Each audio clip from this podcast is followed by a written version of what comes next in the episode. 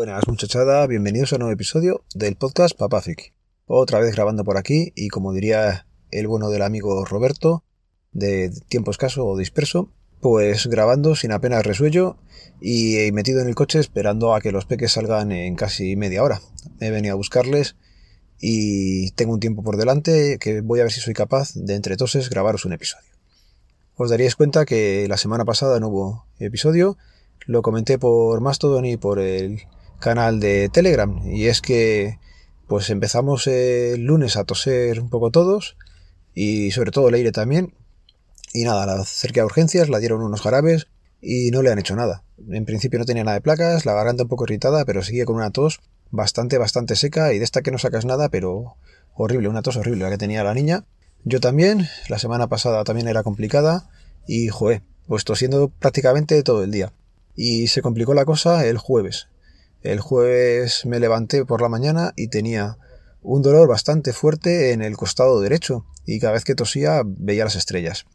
Hablándolo con Laura me decía que era un exagerado, que seguramente era agujeta de tantos doser. Y ya digo que es que pueden ser pues 200, 300 toses al día, pero bien a gusto.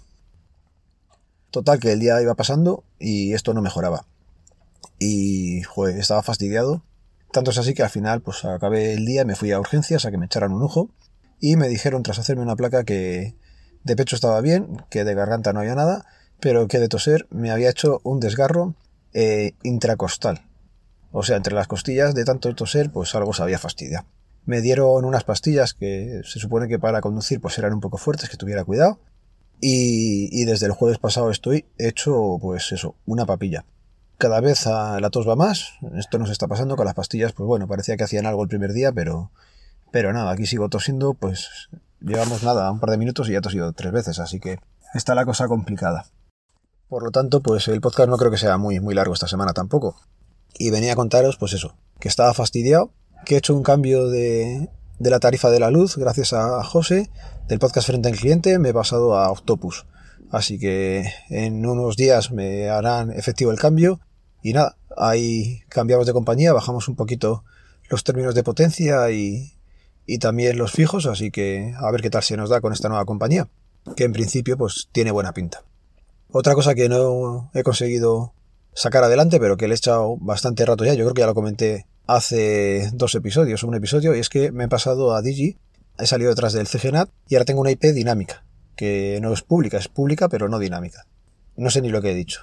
Y tengo una IP dinámica que ya está fuera del CGNAT, con la intención de configurar eh, la aplicación de VPN y poder acceder sin cero tier y no pasar por servidores de nadie. La aplicación es WireGuard, que me lío siempre con AdWard Home y con otras que hay por ahí que no, no. Es WireGuard. Hay cantidad de documentales, eh, de vídeos explicativos, de literatura donde se puede leer y a todo el mundo le funciona la primera con el microtic menos a mí, que ya está probando con...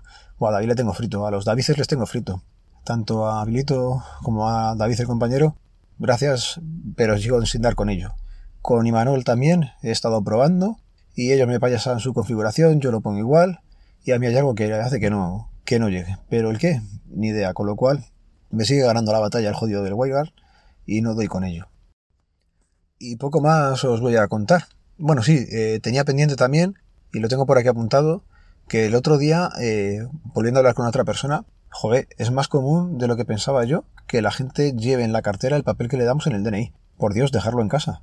Si os lo entregamos, es el viaje hasta llegar a casa y sacarlo. No lo llevéis, nadie se le ocurre llevar el pin de la tarjeta del banco pues eh, con la cartera. Pues esto es lo mismo. No lo llevéis, dejarlo en casa y siempre es mejor o en una foto o que esté guardado en casa, pero no lo llevéis junto con el DNI, que es una locura.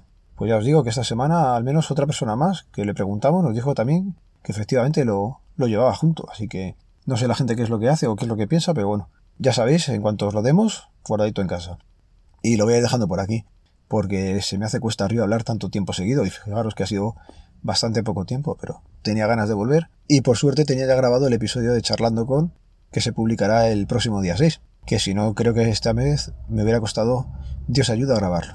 Así que nada, ya sabéis que el podcast pertenece a la red de sospechosos habituales, que podéis hablar con nosotros en Telegram, en wintable.info y ya sabéis cómo termina esto. Un saludo, nos vemos, nos leemos, nos escuchamos. Adiós.